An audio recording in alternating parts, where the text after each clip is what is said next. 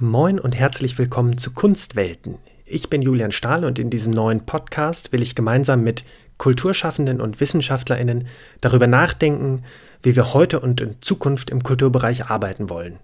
Was muss sich ändern, aber vor allem auch, was können wir ändern? Es ist nicht zu übersehen, dass sich viel verändert und wir vor großen Herausforderungen stehen. Deshalb ist es, glaube ich, ein guter Moment, um zu überlegen, welche Fragen wir uns eigentlich jetzt stellen müssen, aber auch, was es vielleicht schon für Antworten gibt. Und ich habe das Gefühl, dass sich auch wirklich was tut. Es gibt viele neue Themen, Ideen und vor allem auch junge Gesichter, die sich immer stärker zu Wort melden. Und genau diese Stimmen sollen in diesem Podcast zu Wort kommen. Mein erster Gast im Podcast ist Jonathan Pengel, Cellist und Kulturmanager und seit Oktober 2020 Geschäftsführer der Tonalisten. Davor war er drei Jahre beim Hamburger Ensemble Resonanz und hat dort maßgeblich die digitale Spielstätte Resonanz digital mit und weiterentwickelt. Im Podcast spreche ich mit ihm allerdings über ein anderes Thema, mit dem er sich intensiv ein halbes Jahr lang während seiner Masterarbeit auseinandergesetzt hat, über das Thema Agilität und agiles Management im Kulturbereich. Sicherlich eines der großen Trend- und Modethemen der letzten Jahre und inzwischen auch im Kulturbereich ziemlich angesagt. Schaut man sich so um, merkt man, dass sehr, sehr unterschiedlich ist, was unter diesem Begriff im Kulturbereich eigentlich verstanden wird. Und umso spannender fand ich es im Gespräch mit Jonathan etwas genauer hinzuschauen. Auch weil er in seiner Masterarbeit gezeigt hat, dass es gute Gründe dafür gibt anzunehmen, dass das Thema Agilität vor allem auch ein großes Modethema ist. Und warum das gar nicht so schlecht ist, wird Jonathan uns im Gespräch erzählen. Aber zu Beginn habe ich ihn erstmal gefragt, ob er das Thema nach so langer Zeit überhaupt noch sehen kann. Ja, das ist natürlich eine berechtigte Frage. Ähm, ja, also Agilität ist natürlich irgendwie so dieses ähm, allgegenwärtige Phänomen gerade und ich habe mich damit jetzt doch auch sehr lange auseinandergesetzt, so dass einerseits natürlich das irgendwo auch ein bisschen überhabe, aber eben dadurch, dass ähm, ich mich dann doch etwas tiefer damit beschäftigt habe, ähm, ist es dann auch schon immer wieder so sehr interessant zu hören, wenn jetzt wieder irgendwo ähm, jemand über Agilität spricht oder über agiles Management spricht und gerade auch im Kulturbereich, in dem ich mich ja befinde, äh, dann nochmal genau und deutlicher hinzuhören und eben zu sehen, so entdecke ich da Dinge, die ich vielleicht in meiner Maßarbeit irgendwie rausgearbeitet habe, wie entwickelt sich der auch äh, der Begriff im Kulturbetrieb und so. Deshalb ich irgendwie sind es beide Seiten. Einerseits so dieses ähm, der Bullshit-Detektor geht an, sobald man den Begriff hört, ähm, aber andererseits auch immer so äh, eben ähm, bin ich natürlich sehr interessiert, wie sich das ganze Thema auch entwickelt. Wie bist du am Anfang der Arbeit zu dem Thema gekommen? Was hat dich daran gereizt, da genauer hinzuschauen?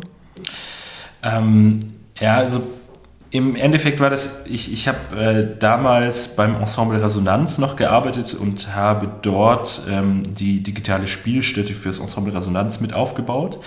Ähm, und wir haben da sehr eng zusammengearbeitet mit einer Digitalagentur. Ähm, und da ist mir so das erste Mal aufgefallen, beziehungsweise da war die Erfahrung, dass die ähm, eine andere Art von Projektmanagement oder eine andere, andere Art des Arbeitens haben, wenn es eben um solche Digitalprojekte geht. Und das fand ich erstmal eben in der Praxis sehr spannend zu sehen, hm, wenn es wohl um diese Art von Projekte geht, dann arbeiten die anders, als wenn wir zum Beispiel ein Konzert organisieren würden. Kannst du das ähm, ähm, konkret machen, wie die äh, anders äh, arbeiten, äh, wie da das Arbeiten aussieht im Vergleich zu dem, was du kanntest? Genau, also das im Endeffekt hat es da auch damit angefangen, dass äh, da unser Ansprechpartner uns immer gesagt hat, so denkt so ein Digitalprojekt auf keinen Fall als abgeschlossenes Projekt. Also das wäre so, so, so wahrscheinlich der größte Unterschied, dass man eben nicht sagt, so ähm, wir haben jetzt ein Jahr Zeit, um die große Opernproduktion ähm, auf die Bühne zu bringen und dann ist die auf der Bühne und danach kann ich meinen Projektbericht äh, schreiben und einen Mittelverwendungsnachweis erstellen und dann ist das auch abgehakt, ähm, sondern eher diese Denke, so ein Digitalprojekt ist im Grunde genommen nie abgeschlossen und äh, sollte möglichst ähm, in einer relativ ja schon funktionierenden, aber noch rudimentären äh, Version irgendwie raus, um das in der Realität zu testen, eben um zu gucken, so äh, haben wir das, was wir uns im Konzept überlegt haben, äh, funktioniert das dann auch tatsächlich in der Anwendung? Ähm, ist der User, die Userin, ähm, macht die tatsächlich das, was wir uns gedacht haben am Schreibtisch. Und das ist erstmal eine extrem andere Art zu denken, wie wenn man eben so ein bisschen diese Bühnendenke hat, dass man sagt, so wir springen halt was Abgeschlossenes, äh, was wir uns ausgedacht haben und gut geprobt haben auf die Bühne. Und da muss es schon sehr perfekt sein, damit dann äh, die Kritikerin von der FAZ uns auch äh, eine gute Kritik gibt. Und also genau, das ist so eine prinzipiell sehr andere Denke auch. Du hast mir vor, ich glaube, zwei Wochen einen schönen Screenshot von Twitter, glaube ich, geschickt, ähm, wo es darum ging, dass eine agile Anlage äh, beworben wurde, ähm, die wahrscheinlich dann noch viel mehr Profit, Profit, erwirtschaftet als, ich weiß gar nicht, was das Gegenteil von einer agilen Anlage wäre, ist auch egal. Ähm, das zeigt ein bisschen, inzwischen ist ja gefühlt eigentlich nichts mehr nicht agil. Also ich habe einen Freund, der hat mir von agilem Schulunterricht erzählt. Ähm, mhm. In der Kultur gibt es Agilität immer viel mehr, äh, agile Anlage, agiles Management. Ähm, warum glaubst du, gibt es diesen Drang und diesen Wunsch, etwas jetzt plötzlich überall agil zu machen? Mhm. Ähm, ja, das ist wahrscheinlich gar nicht so einfach zu beantworten. Ich glaube, es gibt da ähm, sehr verschiedene Betrachtungsweisen. Es zeigt natürlich einerseits, dass ähm, offensichtlich das Wort agil gerade sehr im Trend ist und äh, sehr anknüpfungsfähig ist. Übrigens das Beste äh, an dieser Anliegen, an, agilen Anlegestrategie ähm, fand ich auch äh, den Satz in Hashtags Megatrends investieren. Ähm, genau, also soweit ähm, auch wieder zum Bullshit-Bingo. Aber ähm, genau, also zurück zu dem, warum ist jetzt alles agil? Hm, ich würde sagen, da gibt es so grob äh, zwei ähm, Erklärungsansätze. Und das eine ist, ist, ist so die, der klassische Ansatz zu sagen, so ähm, um uns rum ist alles viel komplexer, viel schneller geworden. Digitale Technologien ähm, sorgen dafür, dass alles sich disruptiv verändert. Disruption ist so das Wort der Gegenwart, also irgendwie Geschäftsmodelle werden disrupted und ähm, Gesellschaft wird disrupted und ähm, Gender wird disrupted und alles wird eigentlich irgendwie disruptiv verändert. Ähm, und dann kommt auch immer schnell das äh, Stichwort der VUCA-Welt. Ähm, genau, alles ist. Das musst du kurz erklären. Die VUCA, ja, die genau, die, nicht jeder. die Welt ist geprägt von Volatilität, äh, Unsicherheit, Komplexität und Ambiguität. Das seien so die Grundqualitäten ähm, der Welt. Und im Endeffekt heißt das so, ähm, alles verändert sich mittlerweile immer schneller und äh, darauf braucht es eine passende Strategie, um eben anpassungsfähig zu bleiben für, diese äh, Veränderungen. Ähm, und da kommt dann eben Agilität ins Spiel. Das heißt eben so, ja, lange Planungszyklen funktionieren nicht mehr, deshalb müssen wir Organisation oder überhaupt Management ganz anders denken. Ähm, und da setzt dann eben sowas wie agiles Management an äh, und sagt eben in dieser sehr ähm, wilden und äh, turbulenten Welt muss man kürzerfristiger denken, muss man sehr flexibel bleiben. Und das ist so die eine Erklärung. Ähm, die andere Erklärung wäre dann eben, dass man sagt, so, naja, das ist eben halt eine Management-Mode. Ähm, das heißt, der Begriff ist zu einer Mode geworden und verspricht Lösungen für äh, gegenwärtige Probleme zu liefern. Ähm, ob er das dann wirklich tut, ist dann die zweite Frage. Warum ich das eben jetzt auch schon reinbringe, den Begriff der Mode, ist, weil genau diese Erzählung, die ich davor gebracht habe, auch mit der VUCA-Welt eben ein essentieller Teil davon ist, ähm, ein Managementkonzept, wie es zum Beispiel agiles Management ist oder agile Organisation, auch ähm, als Mode zu erkennen. Das heißt, so wie ich ähm, vielleicht meine bunten Sneaker ähm, versprochen bekomme, als wenn ich die kaufe, ähm, äh, falle ich sozusagen unter den Berliner Hipstern am wenigsten auf und ähm, denke deswegen, ja, die muss ich jetzt unbedingt modisch tragen. So ähnlich könnte das auch mit agilem Management sein. Genau. Äh, Im Prinzip, wenn man sich ähm, den Begriff der Managementmoden anguckt, dann ähm, orientiert er sich eben am Modenbegriff, an der Textilmode oder eben an ästhetischen Moden. Und dann ist es genau das, dass man im Grunde genommen beobachtet, es gibt immer wieder Trends an zum Beispiel die stylischen Sneaker, die man sich jetzt eben kaufen muss, um hip zu sein. Ähm, und dann sind die eben für kurze Zeit lang äh, angesagt und irgendwann sind sie dann halt eben alt und die neue Marke oder der neue Trend äh, kommt rein. Und auch da gibt es eine ähnliche Beobachtung äh, in den Managementkonzepten wie bei der ähm, Textilmode, dass man auch beobachten kann, dass immer wieder alte Moden wieder äh, neumodisch werden, so wie jetzt irgendwie äh, so 90er Jahre Sonnenbrillen ähm, wieder stylisch werden, was man sich irgendwie vor zehn Jahren vielleicht nicht hätte denken können. Ähm, diese ähm, Beobachtung gibt es sozusagen auch im Managementbereich.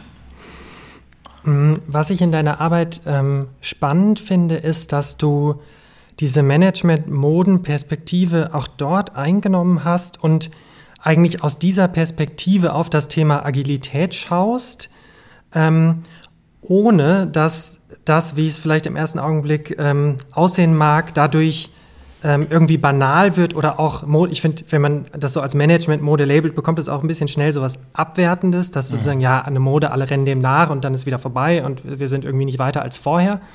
Mhm. Aber diese Perspektive der Management-Mode ermöglicht eigentlich, vielleicht sogar genauer hinzugucken auf das Thema mhm. Agilität. Vielleicht kannst du da ein bisschen ähm, reingehen, ähm, wie du da vorgegangen bist. Ja.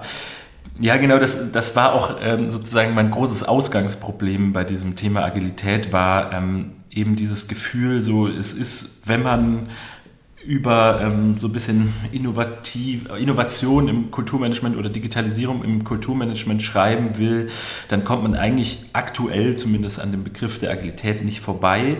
Und aber gleichzeitig eben dieses Gefühl, dass das in einem Diskurs ähm, sowohl außerhalb des Kulturmanagements, aber auch im Kulturmanagement halt sehr undifferenziert benutzt wird, sodass unter so einem, unter diesem Stichwort eben sehr viel verhandelt wird und ich das Gefühl hatte, ich will jetzt aber auch nicht da reingehen und irgendwie die nächste Arbeit darüber schreiben, warum man jetzt äh, agil arbeiten muss und damit im Grunde genommen ähm, jedes verstaubte äh, Drei-Spartenhaus plötzlich in einen Innovationshub für die für die diverse Stadtgesellschaft umbauen kann. Das war sozusagen die Herausforderung. Ähm, und dann habe ich mich länger damit beschäftigt und bin dann eben irgendwann auf diese Betrachtungsweise äh, der Management-Moden gestoßen ähm, über ähm, ja, ich glaube sogar über einen ähm, Brand 1 Artikel ähm, von Judith Muster, die so aus diesem Metaplan Beratungskontext ähm, kommt und eben so eine organisationssoziologische Sichtweise auf diese Managementkonzepte hat und auch Stefan Kühl, da gibt es ein paar ganz interessante Artikel und Veröffentlichungen zu.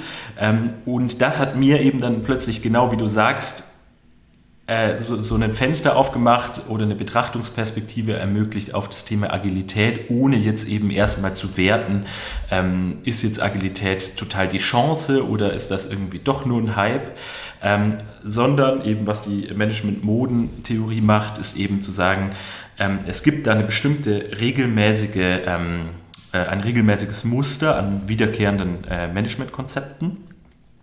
Und die kann man erstmal, wenn man eben sieht, so es gibt einige ähm, Muster, die auch jetzt beim Thema Agilität darauf hinweisen, dass es sich um eine Management-Mode handelt, dann kann man die erstmal, äh, kann man Agilität sozusagen nicht ganz so wörtlich nehmen, sondern eher in diesem größeren Kontext beobachten und eben nicht damit sagen, so ähm, Agilität ist totaler Quatsch, weil das ist ja eine Mode und das ist nur ein, äh, ein vorübergehender Trend, deshalb bringt uns das nichts.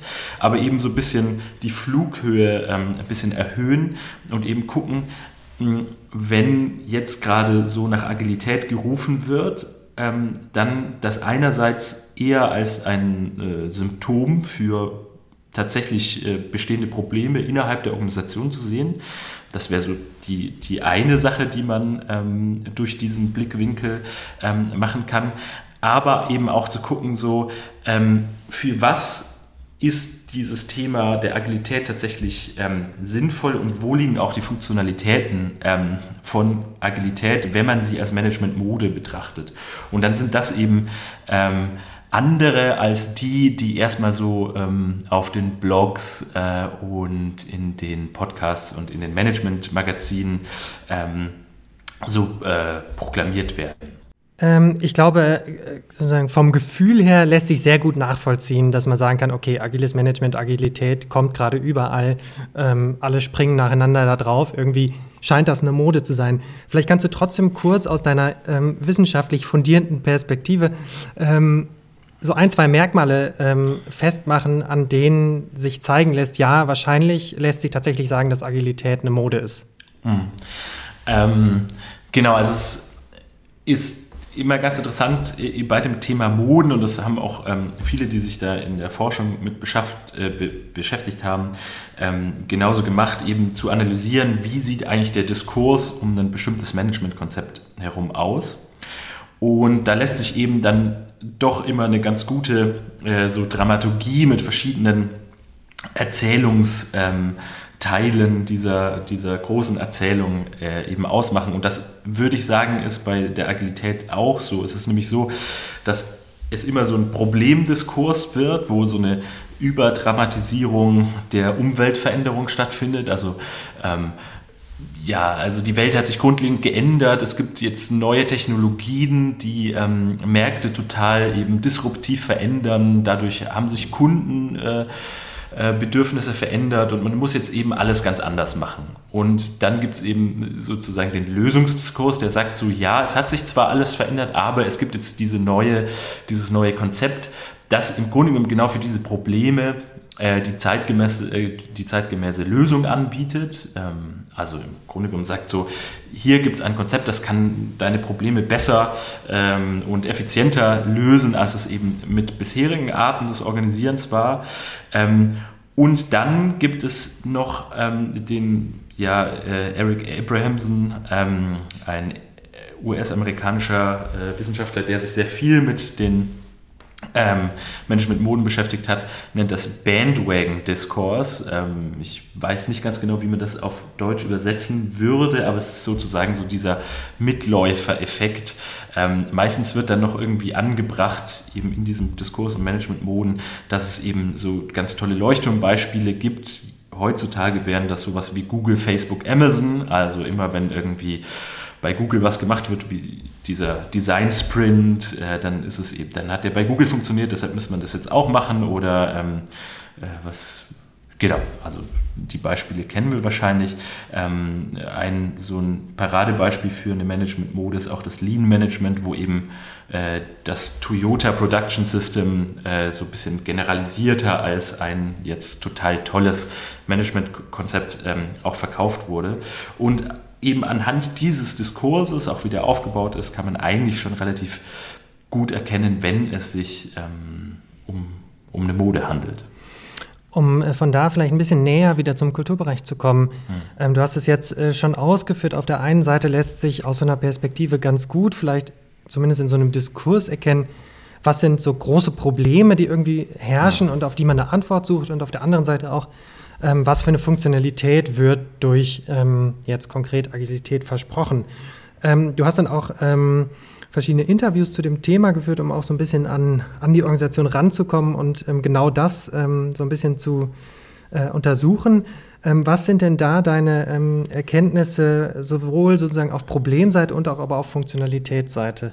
Bei den Interviews war es insofern ganz interessant, dass es so ein bisschen beide Strömungen gab, oder es ist, ich meine, zwei Strömungen ausgemacht zu haben. Eben zum einen gibt es ähm, bei den, unter den Interviewten ähm, Leute, die in Organisationen, in Führungspositionen ähm, sind, die schon immer ähm, so eine Art äh, ja, innovationsnahes Management versucht haben und die jetzt diesen Begriff der Agilität nutzen, um im Grunde genommen was auszudrücken, was sie aber als, als Grundsatz ihrer ähm, alltäglichen Arbeitspraxis äh, schon immer gelebt haben und jetzt irgendwie so einen Kommunikationsbegriff dafür haben. Das war so die eine Seite. Die andere Seite, ähm, so die jüngeren äh, Führungskräfte, ähm, die durch äh, das Thema der Agilität eben so einen neuen Angang äh, für Probleme äh, gefunden haben, beziehungsweise die darin gesehen haben, oder eben äh, das als junge Führungskraft oder zum Teil auch als neue Führungskraft in einem Unternehmen so ein bisschen nutzen, um dann so einen neuen Wind reinzubringen. Ähm, aber was interessant ist, und das habe ich ja schon äh, am Anfang erwähnt, dass ich so das Gefühl hatte, es werden ganz schön viele Themen eigentlich unter diesem Label der Agilität verhandelt. Und das hat sich auch ähm, innerhalb der Interviews so ein bisschen bestätigt. Also ähm, da wurde, ja, also da wurden Hoffnungen mit verbunden, mit was, was betrifft so eine inhaltliche Neuausrichtung ähm, im Museumsbereich zum Beispiel. Es wurde äh, von einer überfälligen ähm, Diversifizierung und Öffnung äh, der Publikumsschichten ähm, in eine diversere Gesellschaft äh, hineingesprochen, die damit, ja, also wo Hoffnungen verknüpft wurden mit Agilität aber eben auch so ein Problem von Überbürokratisierung, steilen Hierarchien, ähm, so einem sehr engen Verständnis von dem, was die Aufgabe der Kulturinstitutionen ist.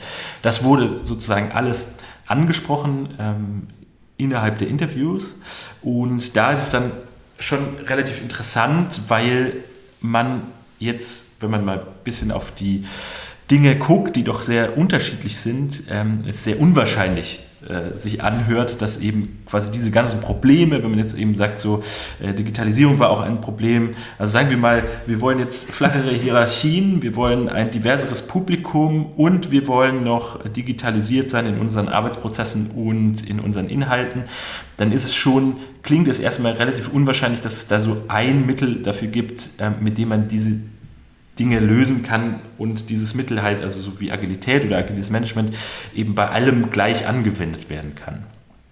Ähm, das ist so der erste Punkt. Ähm, aber gleichzeitig ist eben, also hat das Thema der Agilität natürlich ähm, auch bestimmte Funktionen und die sind aber, ähm, so sagt die Wissenschaft, und das hat so ein bisschen meine Interviews auch bestätigt, die sind oft etwas ähm, ja, latenter oder nicht ganz so offensichtlich, wie man das denkt. Und das ist eben zum einen, dass natürlich äh, so ein neues Management-Tool, wie es eben agiles Management ist, eben einen hohen legitimierenden Faktor hat. Also dass eine Organisation, gerade im Kulturbereich, der ja nicht unbedingt so innovationsfreundlich daherkommt, dass eine Organisation, ähm, wenn jetzt die Führungskraft ähm, sagt, wir machen jetzt alles agil und wir werden total innovativ, dass die natürlich nach außen ähm, sehr, sich sehr legitimiert dafür, ähm, eben Fördermittel zu bekommen, weil man innovatives Kulturmanagement macht, aber auch nach innen den Mitarbeitern gegenüber ähm, die Führungskraft sich legitimiert, indem man einfach sagt, so okay, dadurch, dass das neueste und offensichtlich beliebteste und beste ähm, Management-Tool verwendet wird, sind wir fortschrittlich, werden wir gut geführt und ähm, ja, fühlen uns in guten Händen. Ähm, das heißt, ich, vers ich versuche das nochmal äh, genau. kurz in, äh, zusammen ähm, zu bringen. Man hat sozusagen auf der einen Seite die komplett unterschiedlichen äh, Herausforderungen, vor denen ähm, Kulturorganisationen und wahrscheinlich nicht nur die, aber eben in dem Kontext die stehen. Und einerseits ist es relativ unwahrscheinlich, dass jetzt, äh, indem äh, plötzlich alles agil wird, man diese Herausforderungen ähm, bestens meistern wird. Aber auf der anderen Seite entsteht eigentlich eine Energie, wenn man sagt, wir arbeiten jetzt agil, es ist ein neuer Impuls und eine neue Richtung, unter der sich dann wiederum auch viel fassen lässt? Genau. Ähm, also das ist ein ganz wichtiger Punkt, den du gerade angesprochen hast. Es ist im Endeffekt ähm, dient so eine Management-Mode oder in diesem Fall ähm, Agilität eben dazu, nochmal irgendwie ein, einen neuen Weg aufzutun, ähm, die Probleme habe ich ja vorhin schon so ein bisschen angesprochen und ich glaube, das sind so Probleme, die auch relativ als erstes einem in den Kopf kommen, wenn man so an die großen Häuser denkt, ähm, dass es da eben steile Hierarchien gibt und so weiter. Und das sind natürlich alte Probleme. Jetzt kommt aber eben sowas wie Agilität als ähm, Hoffnungsträgerin ähm, mit rein. Und genau das passiert eben, dass man einerseits alte Probleme nochmal neu anpacken kann, dadurch, dass sie jetzt machbarer erscheinen, ähm, weil man jetzt den neuen Schlüssel gefunden hat. Und dadurch entsteht natürlich ähm, eine Art Organisationsenergie oder so eben so ein euphorischer ähm, Überschuss, der dann natürlich dafür genutzt werden kann, tatsächlich Dinge umzusetzen. Ähm, die Frage ist immer, wie weit reicht sozusagen diese Euphorie oder dieser Optimismus oder diese Hoffnung gegenüber einem Konzept wie Agilität und wie schnell gibt es aber dann auch eine Ernüchterung, wenn ähm, man so ein Konzept in eben bestehende Strukturen wie die eines großen Theaterhauses oder so einführt, ähm, wie schnell geht es dann, dass da so eine gewisse Resignation auch einsetzt. Das kann ich natürlich nicht beantworten, aber das wäre so eine offene Frage, die man sich da stellen müsste. Jetzt stellt sich mir natürlich trotzdem ein bisschen die Frage, ähm, bei all den, all dieser Breite, dieser Begriff irgendwie fast, gibt es denn trotzdem so eine Art von ähm, Definition, die man finden kann, die trotzdem das, was unter agil eigentlich verhandelt wird, ähm, sich greifen lässt? Oder ist es letztlich ein leerer Begriff, wo ich auch einen ganz anderen wählen könnte? Mm. Ja, das ist tatsächlich extrem schwierig und das ist ähm, auch in der Recherche oder auch in, in, in, meiner Arbeit allgemein. Im Grunde genommen sind sich alle vor allem da, also bei Agilität, beim Thema Agilität sind sich ähm, vor allem alle darüber einig, dass es keine äh, Definition gibt, die, über die sich alle einig sein könnten. Ähm, aber trotzdem würde ich sagen, kann man das so grob in, in, in zwei ähm, Richtungen unterteilen. Das eine ist eben so das agile Management, ähm, das sich aus der agilen Softwareentwicklung heraus ähm, kristallisiert hat und wo es eben ganz konkrete ähm, Frameworks oder Methoden gibt, ähm, die auch Namen haben. Also das berühmteste wäre zum Beispiel Scrum, ähm, was eben ein Management-Framework ist zur Bearbeitung von eigentlich ursprünglich Softwareprojekten. Und da gibt es so ein paar ähm, Eigenschaften, die die auf jeden Fall teilen, ähm, ohne dass es jetzt so eine komplett feststehende Definition gibt. Ähm, und eben die Eigenschaften sind sowas wie, dass man in iterativen Zyklen arbeitet, das heißt, ähm, ähm, in kurzen Projektzyklen wird eben immer eine Teillösung einer, eines Produktes erstellt und man arbeitet sich in Inkrementen, also in diesen Teillösungen äh, einer Produktvision ähm, entgegen. Es wird gearbeitet in autonomen und interdisziplinären Teams, also Teams, die alle Expertisen, die zur Bearbeitung von einem Projekt ähm, nötig sind, versammeln. Ähm, und die sind ähm, sehr kommunikationsintensiv, ähm, beziehungsweise ja, so transparent, könnte man sagen eben das Team trifft sich sehr oft zum Austausch, um eben äh, garantieren zu können, dass alle Mitglieder innerhalb eines Teams ähm, möglichst informiert sind, möglichst wissen, äh, wo sind die Engpässe, ähm, was braucht die andere Person von mir. Äh, da gibt es dann meistens so Fortschrittvisualisierungen und so weiter. Und eben, was sie auch alle noch haben, ist, ähm, dass man gemeinschaftlich die Prozesse reflektiert und äh, dauernd optimiert. Das ist so das relativ konkrete agile Management und dann gibt es eben noch die Agilität, die meistens eben auf Organisationen ähm, angewendet wird, der Begriff. Und der ist dann schon wesentlich unkonkreter.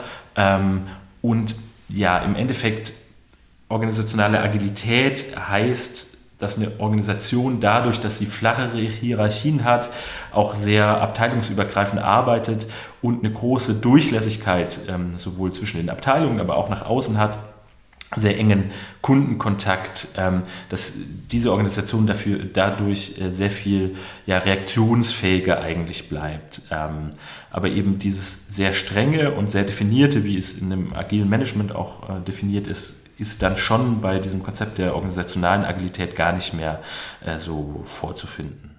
Wenn du jetzt ein, ein Fazit ziehen müsstest ja. ähm, zu dem Thema Agilität. Du bist jetzt auch ja ähm, wieder in die, in die Praxis gegangen ähm, zu den Tonalisten. Ähm, das heißt, wahrscheinlich stellt sich dir auch ein bisschen die Frage, arbeiten wir ähm, agil, sehen wir uns agil oder ähm, was wäre eine Alternative?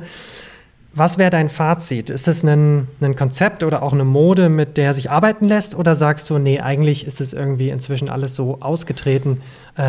vielleicht suche ich mir eher was Konkreteres. Hm.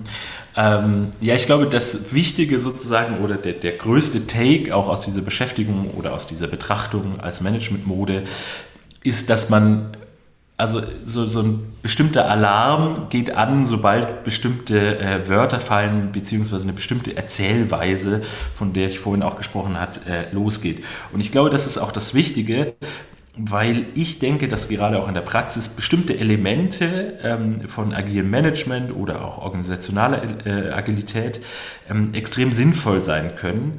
Nur man muss sich eben erstmal sozusagen den Bullshit-Radierer rausholen und das wegradieren und dann eben gucken, so für welche äh, Probleme könnten Elemente agilen Managements auch Lösungskonzepte liefern. Und ähm, dann müsste ich halt gucken, so, ähm, also so wie ich das vorhin meinte, wenn man, wenn man sagt, so wir wollen Hierarchien abflachen, dann gibt es vielleicht da äh, ja, Ansatzpunkte auch in, in, agilen Methoden, die man nutzen konnte. Ähm, bei mir konkret jetzt im, im Alltag ist es so, dass wir, ähm, also dass ich zum Teil wobei ich das noch nicht mal agile Methoden nennen würde, also zum Teil so Kreativtechniken, die sich so aus dem Design Thinking abspeisen, äh, nutzen für Workshops, ähm, wo man einfach so äh, kreative Gruppenprozesse leitet mit sehr strengen äh, Timeslots, ähm, sehr strengen Regeln, äh, keine Hierarchien äh, und das auch so iterativ aufeinander aufbauen. Also so, das ist das eine, ähm, wo das einfach in diesen Gruppen äh, Treffen oder Gruppenworkshops sehr gut funktioniert. Und das andere ist, ähm, dass wir eben bei den Journalisten eher momentan ähm, von einer relativ zwar ein bisschen anders, aber relativ klassischen Künstleragentur-Konzept äh, äh, hin zu einem äh, Künstler- und Künstlerinnen-Netzwerk bzw. Kollektiv äh, eine Organisationsveränderung sozusagen machen. Und da geht es auch sehr viel so um äh, Mitbestimmung äh, der Musikerinnen und Musikern, dass die eben in bestimmte Prozesse auch tatsächlich bestimmend eingreifen können. Und da gibt es natürlich aus diesem ähm, Agilitätsumfeld ganz spannende Dinge. Ähm, äh, einerseits so diese Sozi das Soziokratiemodell, das eigentlich schon aus den 70er Jahren kommt, aber an dem sich zum Beispiel Holocracy äh, sehr äh, orientiert hat. Ähm, und gerade wenn es darum geht, eben so kollektive Entscheidungsprozesse zu finden, kann man sich da schon äh, Dinge abgucken. Und ich denke, darum geht es vor allem, dass man eben immer ganz genau hinguckt, so was will ich eigentlich erreichen und welche Elemente aus dieser Mode ähm, gibt es, die dafür hilfreich sein könnten und sich dann da wirklich das rauszusuchen, ähm, was man braucht. Ja, vielen Dank. Ich glaube, das äh, genaue Hinschauen und ähm, ein bisschen auch hinter die äh, manchmal etwas leeren Worthülsen zu schauen, ähm, das kann nach der Folge auf jeden Fall ganz gut gelingen. Und ähm, ja, ich glaube, wir haben jetzt einen guten Blick auf das Thema bekommen. Vielen Dank für die Einladung und ähm, ich bin gespannt ähm, auf deine Podcast-Reihe. Und das war sie schon, die Premierenfolge von Kunstwelten. Ich freue mich über Feedback oder auch übers Weiterempfehlen, wenn euch der Podcast gefallen hat. Nächste Woche geht es gleich weiter, dann mit einem spannenden Gespräch zum Thema Cultural Green Deal.